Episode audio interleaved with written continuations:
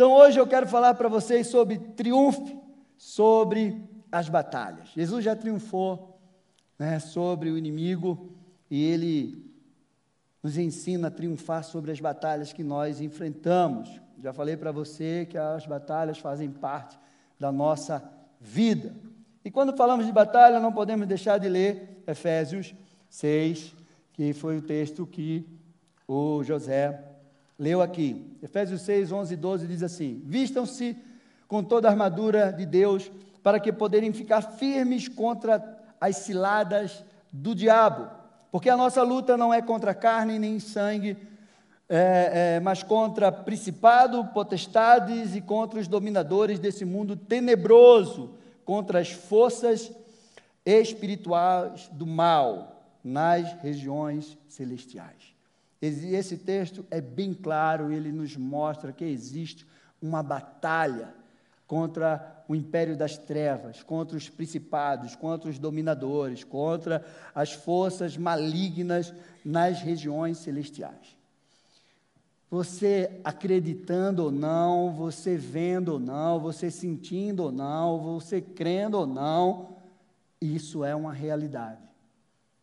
Se Deus pudesse abrir os nossos olhos aqui agora para a gente enxergar o mundo espiritual e ver a grande batalha que está sendo travada nesse exato momento, quando a Meg citou aquele texto que Daniel estava orando, e o anjo já tinha saído com a resposta. Mas o príncipe da Pérsia veio impedir. Uma grande batalha espiritual foi travada. E assim não é diferente na minha e na tua vida. Ah, pastor, estou orando há tanto tempo, continua orando. Porque uma batalha está sendo travada no mundo espiritual para que a resposta chegue na tua vida. E porque essa resposta muitas vezes não chega? Porque você retrocede, porque você desiste e porque você muitas vezes quebra a aliança com o voto que você fez. Você rompe com a aliança com Deus através de pecados, de brechas que você abre, legalidades. E aí, eu vou dizer uma coisa para você muito sincera. Essa resposta não vai chegar se você não estiver posicionado conforme aquilo que a palavra de Deus nos instrui. Não vai chegar. É forte, mas é a realidade. Desde o princípio, meu amado, essa batalha foi decretada e ela vai permanecer até você morrer ou quando Jesus voltar. Amém? Então vamos lá. Gênesis 3, 11 ao 15. Aqui começou tudo. E você precisa ter esse entendimento.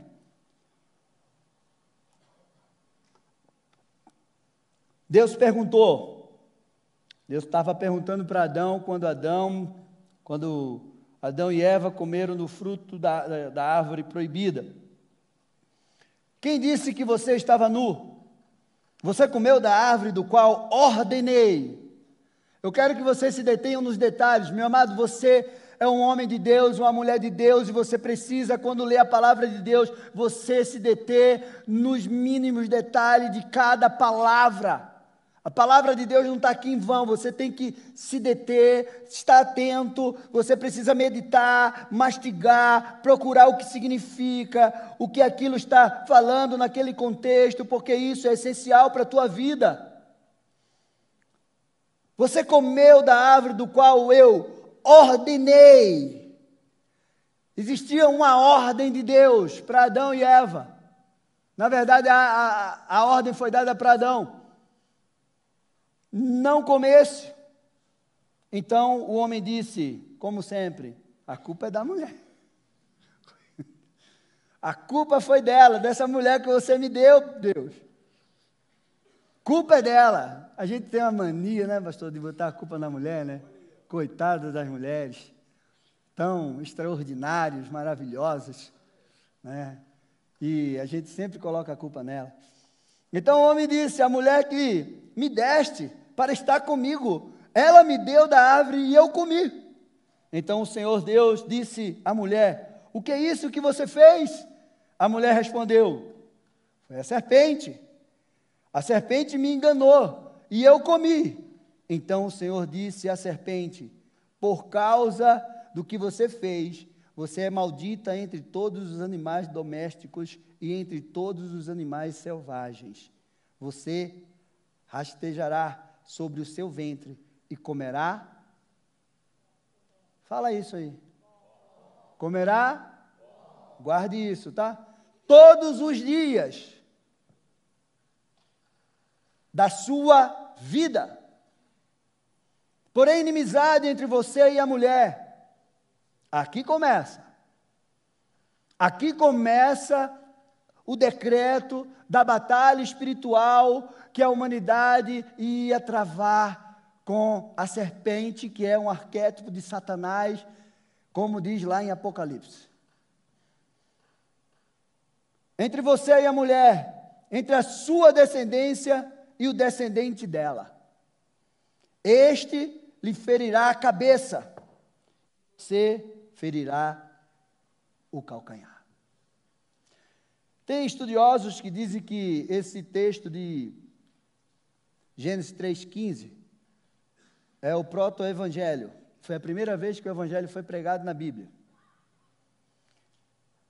E se foi a primeira vez que o evangelho foi pregado na Bíblia, porque Deus estava falando ali sobre o descendente da mulher que viria, que iria morrer, que iria ser ferido, mas que ia esmagar a cabeça de Satanás.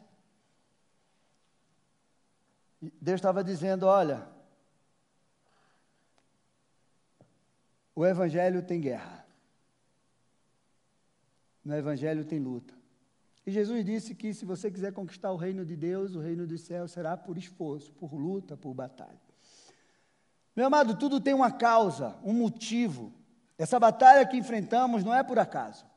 Ela foi decretada desde o início, como nós acabamos de ler. Esse texto ele revela essa batalha que foi declarada a partir da queda do homem, a partir do pecado, a partir da desobediência, a partir da quebra da aliança, daquilo que Deus tinha ordenado para ele.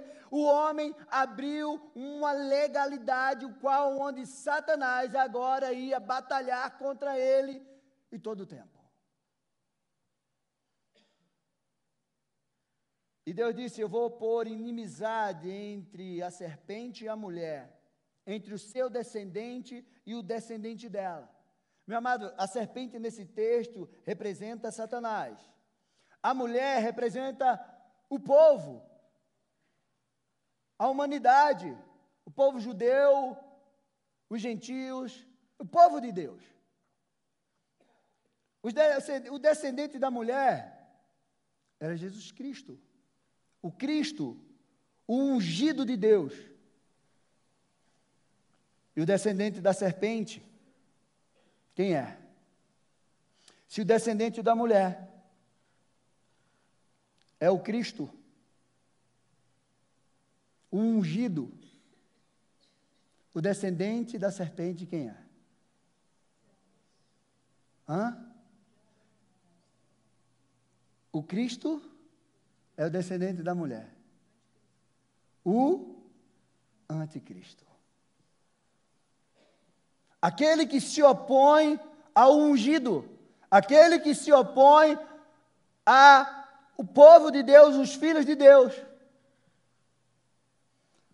Meu amado, Satanás tem três inimigos que para ele é mortal: o povo de Deus, o judeu, né? Os judeus, porque tudo vem de lá, povo escolhido, a igreja, nós somos membros desse corpo chamado igreja, e a palavra de Deus diz que a porta do inferno não prevalece contra a igreja. E o anticristo também tem um inimigo que ele quer destruir todo o tempo: a família. Porque é a base, a estrutura da sociedade. Tudo começou com Adão e Eva, uma família. Homem e mulher. Então, esse texto fala de uma batalha. uma guerra entre Satanás contra Cristo, o Cristo, e a humanidade. Satanás iria ferir o calcanhar do descendente da mulher e ele ia esmagar a cabeça dela. E isso aconteceu, porque foi isso que aconteceu na cruz. Satanás feriu o corpo de Jesus. E Jesus esmagou a sua cabeça. Jesus triunfou sobre Satanás, sobre os seus demônios, sobre todo o principado, toda a potestade. Ele triunfou sobre o império das trevas na cruz. Na cruz, Jesus triunfou. Se você leu o Salmo 122, fala que naquele momento touros de Bazã cercavam, cães, os inimigos estão me cercando, cães estão aqui. Malfeitores estão me rodeando. Ah, a gente não estava vendo. O povo não estava vendo, os fariseus não estavam vendo. Não só era eles que estavam lá xingando Jesus, não. Tinha um mundo espiritual das trevas ao redor daquela cruz, festejando. Só que eles não esperavam que ali era o triunfo de Jesus para colocar todos eles embaixo dos pés do Senhor. Colossenses 2, 13, 13 e 15 diz assim: E quando vocês estavam mortos nos seus pecados e na incircuncisão da carne, ele lhe deu vida juntamente com Cristo, perdoando todos os nossos pecados, cancelando o escrito de dívida que era contra nós e que constava de ordenança o qual nos era prejudicial, removeu inteiramente, cravando na cruz. Aqui é a parte maravilhosa.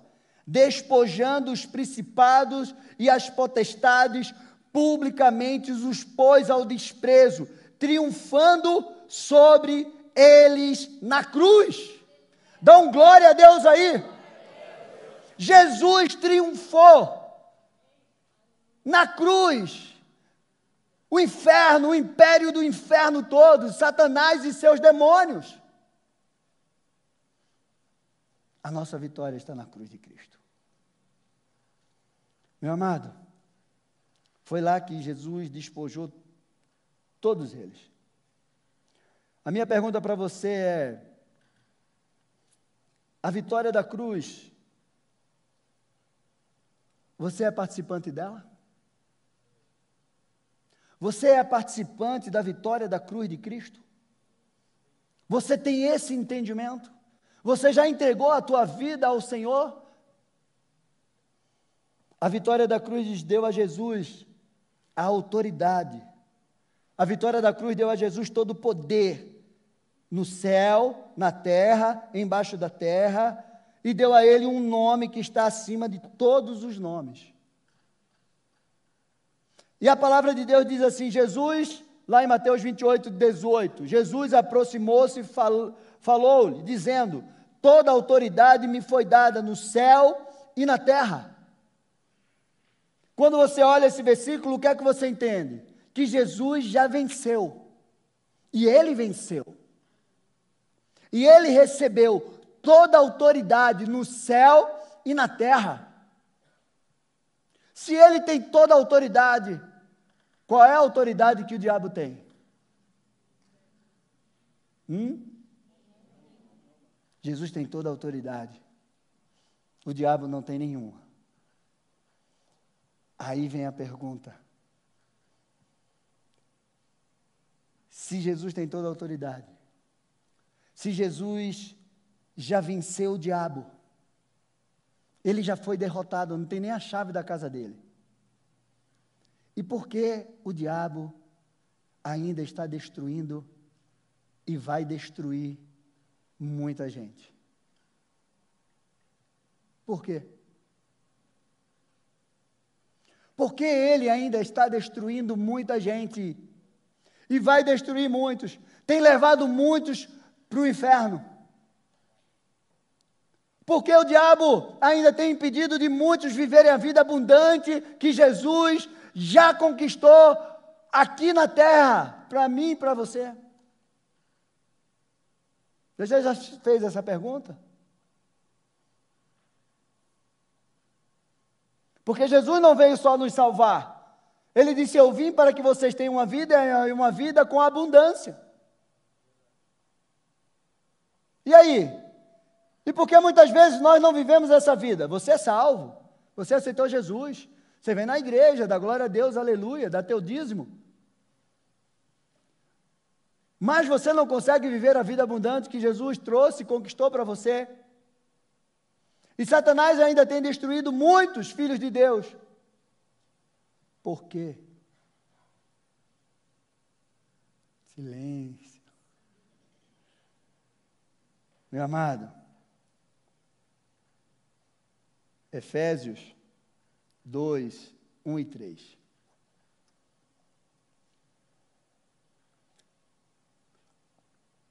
Ele lhes deu vida quando vocês estavam mortos em suas transgressões e pecados, nos quais vocês andavam no outro tempo, segundo o curso deste mundo, segundo o príncipe da potestade do ar, do espírito que agora atua nos filhos da da entre eles também nós todos andávamos no passado segundo inclina, as inclinações da nossa fazendo a vontade da carne e dos pensamentos, e éramos por natureza filhos da ira, como também os demais. Respondi a sua pergunta, esse texto responde essa pergunta. Bem clara, Satanás atua nos filhos da desobediência. Ele se alimenta de quê? Do pecado. Ele se alimenta da desobediência. Ele se alimenta daqueles que desobedecem a palavra de Deus. Esse é o alimento dele. O que é que Deus disse para a serpente lá no Éden? Você vai rastejar e você vai se alimentar de quê? Quem é esse pó que ela se alimenta? Hã? Fale. É o pó da areia que ela come? Essa serpente não é aquela cobrinha que a gente vê. Não. É o dragão de Apocalipse. É Satanás. Ele se alimenta das obras da carne. Ele se alimenta da desobediência, do pecado. Ele se alimenta do pecado que dá legalidade para que ele a, agir e destruir os filhos de Deus. É disso que ele se alimenta. Deus disse: ele vai, você vai se alimentar do pó. Gênesis 5:1. Gálatas 5:1 diz assim: "Para a liberdade foi que Cristo nos libertou. Por isso, permaneçam firmes e não se submetam de novo ao jugo de escravidão. Você que foi liberto por Jesus, o Senhor que te libertou do cativeiro, o Senhor que te libertou do império das trevas, o Senhor que te libertou do pecado, o Senhor que te libertou do vício, o Senhor te libertou da bebida, o Senhor te libertou da pornografia, da, do adultério, da prostituição. Eu não sei de onde o Senhor te libertou, eu sei de onde Deus me libertou. E Ele está dizendo: você que foi livre, não volte, não submeta ao jugo de escravidão. Gálatas 5, 13 21. Porque vocês, irmãos, foram chamados à liberdade. Mas não usem a liberdade para dar ocasião à carne. Pelo contrário, sejam servos um dos outros pelo amor, porque toda lei se cumpre em um só preceito, a saber, ame o seu próximo como a si mesmo. Ou seja, você não pode amar ninguém se você não se ama. E se você se ama, você não vai deixar que, que o inimigo destrua a tua vida, o teu corpo. É templo do Espírito Santo de Deus e ele habita em você. Então você não pode destruir esse corpo que não é teu, é do Senhor. Vocês estão entendendo? Essa palavra é libertadora para a gente. Essa palavra vai mudar, precisa mudar o teu conceito. Quando nós acabarmos de ministrar essa palavra, você vai entender como você vai vencer o diabo, a Satanás e as obras dele. Com uma atitude, gente. Porque aí você vai entender como você vai ser, ser um grande guerreiro e vencer as batalhas que você tem enfrentado. Nessa série nós vamos falar sobre o espírito da orfandade. Nós vamos falar sobre aquilo que impede a tua prosperidade. As maiores batalhas que você tem enfrentado. Então, olha, não perca, traga alguém e você vai com, faça essa, essa série completa, porque Deus vai falar grandemente com você. Mas se vocês ficam mordendo e devorando uns aos outros, tenham cuidado, para que não sejam mutuamente destruídos. Digo, porém, o seguinte: vivam no espírito, e o espírito aqui está com letra maiúscula.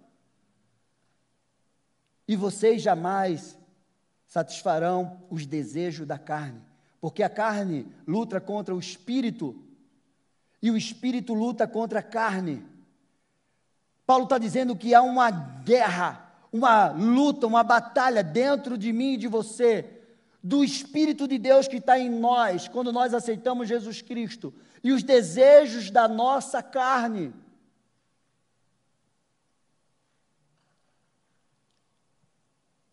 Porque são opostos entre si, para que vocês não façam o que querem, mas se são guiados pelo Espírito, vocês não estão debaixo da lei. Ora, as obras da carne são conhecidas e são.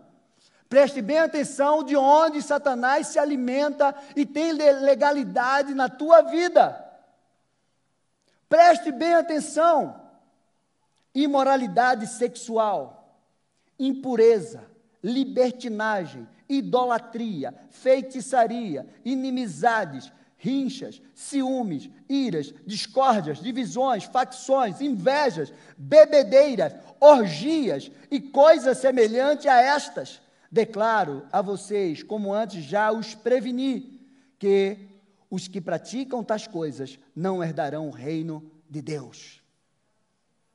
Onde você está? Quais práticas dessa que você tem sido escravo? Pornografia? Embriaguez? Rinchas? Ciúmes? Iras? Quais? Tem alguma dessas que está dominando a tua vida? Porque quando você faz essas coisas, você está alimentando Satanás e dando a ele legalidade para destruir a tua vida. É isso que a palavra está dizendo. A desobediência a Deus, a desobediência à Sua palavra, não andar na santidade e viver na prática do pecado, é o que Satanás deseja que você faça, para que ele possa destruir a vida dos filhos de Deus. Se hoje você está praticando algo, Satanás está se alimentando de você. Satanás está se alimentando dessa carne, você está dando legalidade para ele agir e destruir a tua vida, agir e destruir a tua família, agir e destruir a tua vida profissional, destruir o teu casamento. Jesus venceu a Satanás e todos os principados, potestades e dominadores. Jesus triunfou sobre eles através da obediência. Jesus triunfou sobre Satanás através da obediência. Na cruz, ele foi levado como ovelha muda para o matadouro. Meu amado, não adianta você vir na igreja. Não adianta você dar dízimo e oferta. Não adianta você louvar. se você não estiver obedecendo a Deus e a Sua palavra. Porque Satanás vai ter autoridade para destruir a tua vida. Porque você vai estar, você está alimentando ele. Jesus, na cruz, ele não abriu a boca. Ele não disse: sai, Satanás, daqui e seus demônios, eu te expulso agora, você está amarrado. Não. Sai agora, em meu nome. Não. Jesus estava mudinho naquele, naquela cruz. Mudo. Mas ele estava obediente. Obedecendo aquilo. Meu amado, não adianta expulsar demônio, gritar, usar o nome de Jesus, sem primeiro você se submeter ao senhorio de Jesus Cristo e a Sua palavra. Quer entender isso? Atos 19, 13 e 16. Essa palavra pode estar sendo dura para você, mas ela é muito libertadora. E ela vai te colocar em outro patamar. Outro patamar de autoridade espiritual sobre a tua vida. Alguns judeus exorcistas ambulantes tentaram invocar o nome do Senhor Jesus sobre pessoas possuídas de espírito malignos, dizendo: Ordeno que saia pelo poder de Jesus a quem Paulo prega. Os que faziam isso eram sete filhos de um judeu chamado Cefa, sumo sacerdote. Ele era filho, eles eram filhos de um sacerdote. Minha filha, filho de crente não é crentinho não, viu? Filho de peixe pode ser peixinho. Né, pastor? Mas filho de crente, não é crentinho não, nem crentão. Porque a salvação é individual. A autoridade que Deus nos dá também é individual. Pela misericórdia e pela intercessão, Deus pode até livrar os filhos, como Ele tem livrado muitos. Mas a autoridade está aqui, ó. Mas o espírito maligno lhe respondeu: Conheça Jesus. Eu acho que até nessa hora os espíritos fizeram assim, bateram na boca. Jesus eu conheço. Paulo eu sei quem é. Mas vocês, quem são? Esses caras, filho de sacerdote, eu não sei se eles iam na sinagoga, se eles louvavam lá, se eles oravam. Eu não sei. Mas eles aprenderam que no nome de Jesus tinha autoridade para expulsar os demônios, porque Paulo fazia isso. Mas eles foram tentar fazer isso. E os possuídos de espírito maligno saltou sobre eles, dominando a todos, de tal modo que prevaleceu contra eles, que arrancaram a roupa deles, que nus e feridos fugiram daquela casa. Meu amado, obediência. Obediência intimidade, santidade, é o que vai trazer para você autoridade sobre as trevas. Se você está preso no pecado, se a tua casa de madrugada vira cinema de pornografia, se o teu corpo vi, vira né, certa hora do dia ou da noite, poço de vício, de bebida, de droga, de prostituição. Meu amado, Satanás vai deitar e rolar na tua vida e vai te destruir. Você ainda tem a misericórdia de Deus sobre a tua vida todos os dias, que se renovam a cada manhã, te dando a oportunidade de você se arrepender, te dando a oportunidade de você se livrar colocar a tua vida diante dele, pedir perdão, Senhor, me livra e, e eu tomo posse desse perdão e eu não vou praticar mais isso. Não basta vir na igreja orar, meu amado, não basta. Podemos, não podemos ter Deus e servir a Ele do nosso jeito. Não é do no, no meu jeito, não é do teu jeito que você vai servir a Deus e ter Deus na tua vida. Meu amado, tem que ser do jeito dele, como ele quer, como ele ordena. Ele ordenou a Adão. Esses dias eu estava falando isso. A ciência diz que existe mais de 250 mil árvores frutíferas no mundo. Você sabe o que é isso? Quantas frutas você já comeu na tua vida? 50? Tipos? 20? E aí, pastorzão? Todo dia eu como banana e limão. Isso aí eu, eu todo dia. Banana, limão e ovo tem que estar na minha dieta todo dia. O resto. Mas isso aí eu, eu como.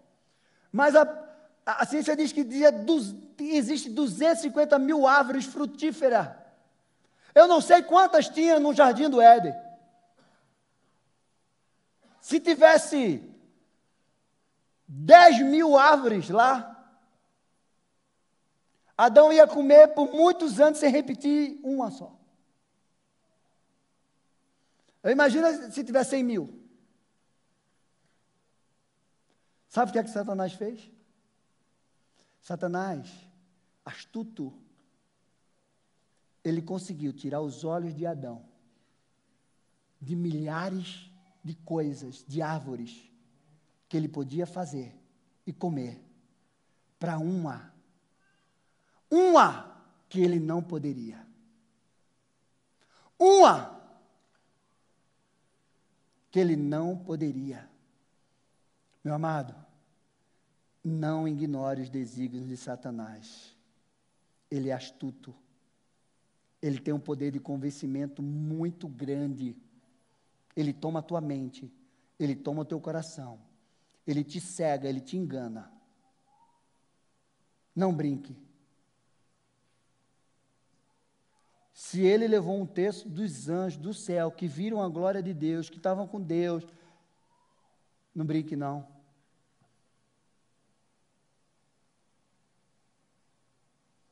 Não é do nosso jeito, é do jeito dele. Quem me ama, guarda os meus mandamentos. Você ama Deus? Então você tem que guardar os mandamentos dele, a palavra dele no teu coração. Ele provou, meu amado, o amor dele por mim e por você, dando o melhor dele naquela cruz, o seu único filho, o seu unigênito. Se Deus não fizer nada por mim por você,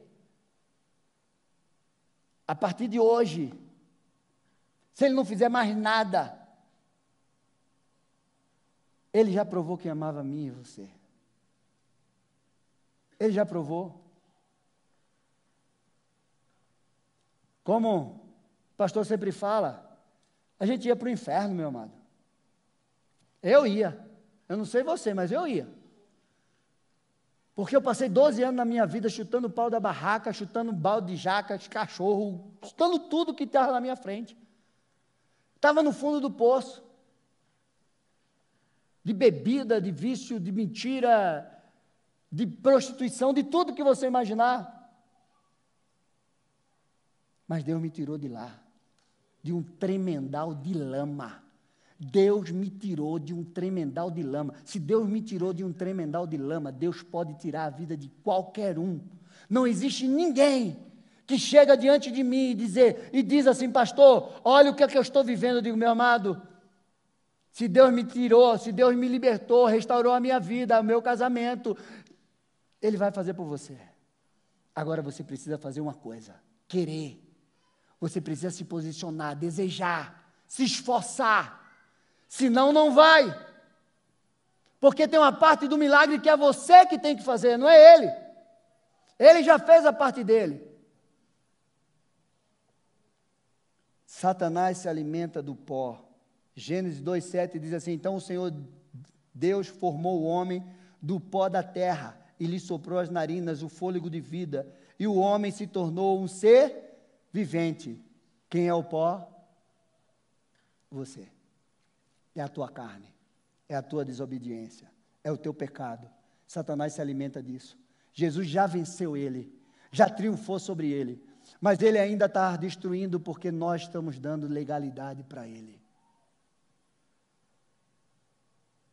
Gênesis 3,19 diz assim: no, no suor do teu rosto você comerá o seu pão, até que volte à terra, pois dela você foi formado, porque você é pó, e ao pó voltará. Você escuta muito isso no enterro, né? Meu amado, não permita que Satanás se alimente de você. Não permita que Satanás se alimente do teu pecado. Para de pecar, se desliga hoje. Vença isso. Venha. Você que precisa de alguém para te acompanhar, aqui a gente tem alguém para te acompanhar. Você precisa fazer mapeamento. Vamos fazer o teu processo de libertação. Você precisa caminhar 10 mil milhas. Nós vamos caminhar com você 10 mil milhas. Mas eu não posso arrastar você naquilo que você precisa fazer. Amém? A vitória de Cristo. Filipenses 2,5, para nós encerrarmos. Tenham entre vocês o mesmo modo de pensar, o mesmo sentimento, em algumas outras tradições, as mesmas atitudes de Cristo Jesus, que mesmo existindo na forma de Deus, não considerou ser igual a Deus, ao é, é, algo que deveria ser retido a qualquer custo. Pelo contrário, ele se esvaziou, assumindo a forma de servo, tornando-se semelhante aos seres humanos e reconhecido em figura humana, ele se humilhou, tornando-se obediente até a morte de cruz. Por isso também Deus o exaltou sobremaneira e lhe deu o um nome que está acima de todo nome, para que no, ao nome de Jesus se dobre todos os joelhos no céu, na terra e debaixo da terra, e toda língua confesse que Jesus Cristo é o Senhor para a glória de Deus Pai. Meu amado, Deus te trouxe aqui nesta noite, porque foi assim que Jesus venceu a morte, Jesus venceu o inferno, Jesus conquistou a nossa salvação sendo obediente a Deus até a morte e morte de cruz. E Deus te trouxe aqui nessa noite para dizer para você: você precisa se esvaziar. Você precisa se esvaziar do teu pecado.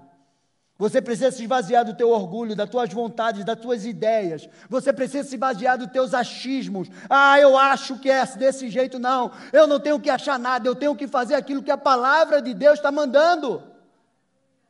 Se a palavra de Deus está mandando e está dizendo que as obras da carne vai me destruir, as obras da carne vão me destruir. Quer que eu coloque aqui de novo as obras da carne, para você não esquecer? Se você está praticando uma delas, você tem que parar hoje.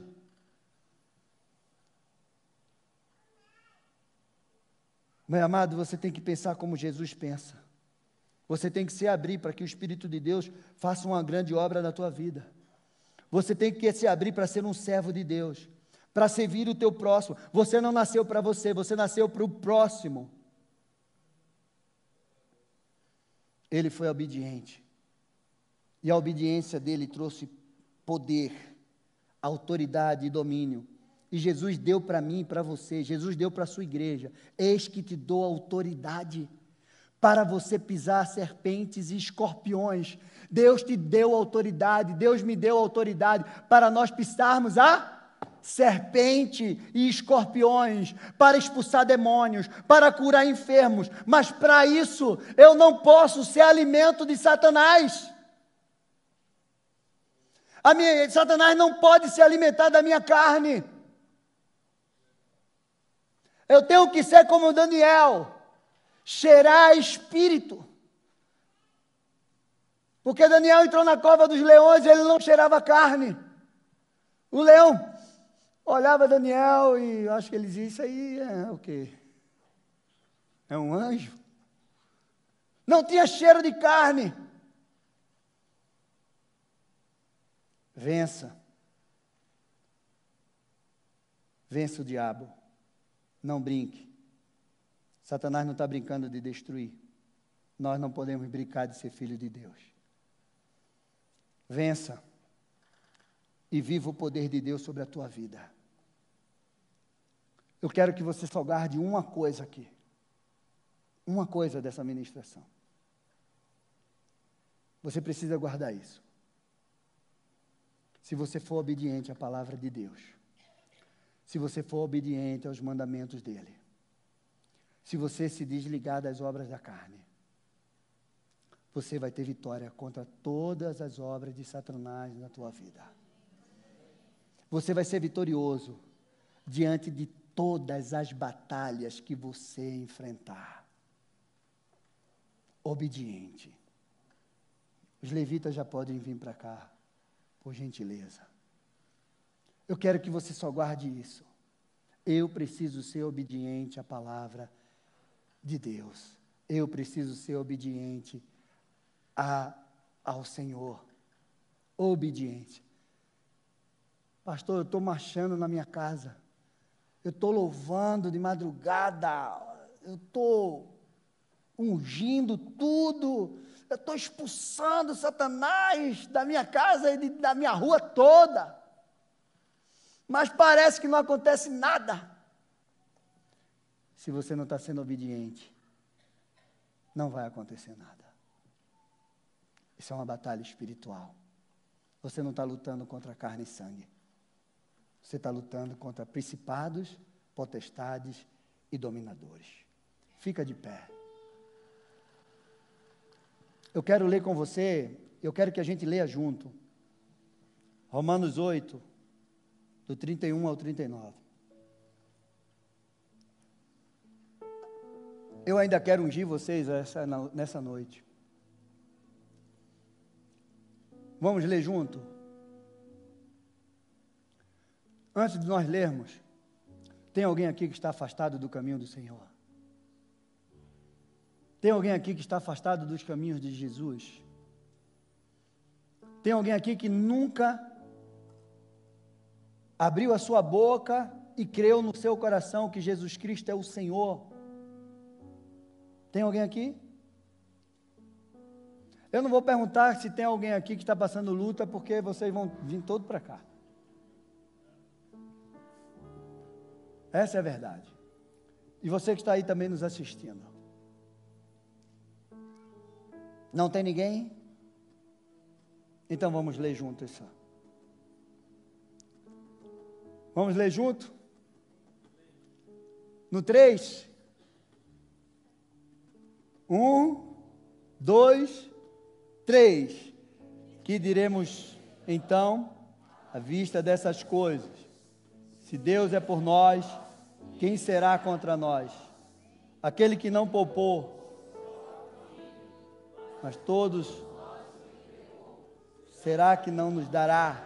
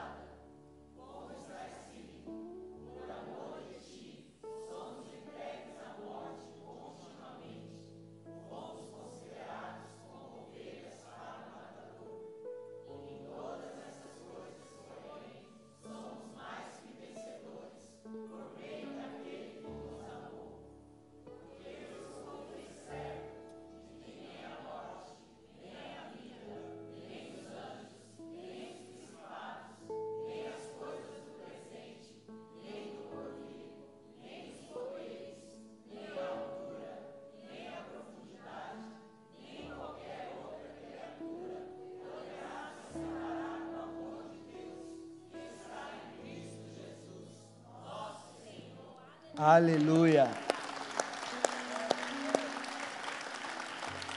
Você é mais do que vencedor, porque Jesus já venceu por mim e por você. Não alimente a serpente, Não alimente ela, mas pise na cabeça dela com a tua obediência e com a tua santidade. Faça isso e você vai ver que você vai ser vitorioso diante das batalhas que você tem enfrentado. Quero orar com você, mas antes de orarmos, nós vamos ungir vocês. E aí você vai voltar para o seu lugar e eu vou orar por você. Então faz três filas aqui, chama os intercessores, os pastores. Nós vamos orar, ungir cada um de vocês, porque nós estamos iniciando essa série e nós queremos liberar essa unção sobre a tua vida em nome de Jesus. Eu vou dar um olhinho aí para você. No final a Meg vai ficar aqui, tá? E você por casa. Pega um óleozinho, um óleo leva para tua casa para você ungir. Eu quero eu quero te dar um direcionamento hoje. E isso vai ser muito importante para a tua vida. Você vai chegar em casa. Os primeiros dez minutos que você chegar em casa, não ligue televisão. Não olhe o celular. Se você chega na tua casa, tire 10 ou 5 minutos para você ler um versículo, algum desses que a gente leu aqui. Pode ser esse de Romanos, e você orar. Sexta-feira que vem eu vou te explicar por que eu estou pedindo para você fazer isso. Os primeiros 10 minutos que você chega em casa, busque a presença de Deus. Não olhe celular, não olhe televisão. Amém? Levanta as tuas mãos. Senhor, abençoa o teu, teu povo. Abençoa teus filhos. Abençoa a tua igreja. Senhor Deus e Pai, nós iniciamos hoje uma série, batalhas.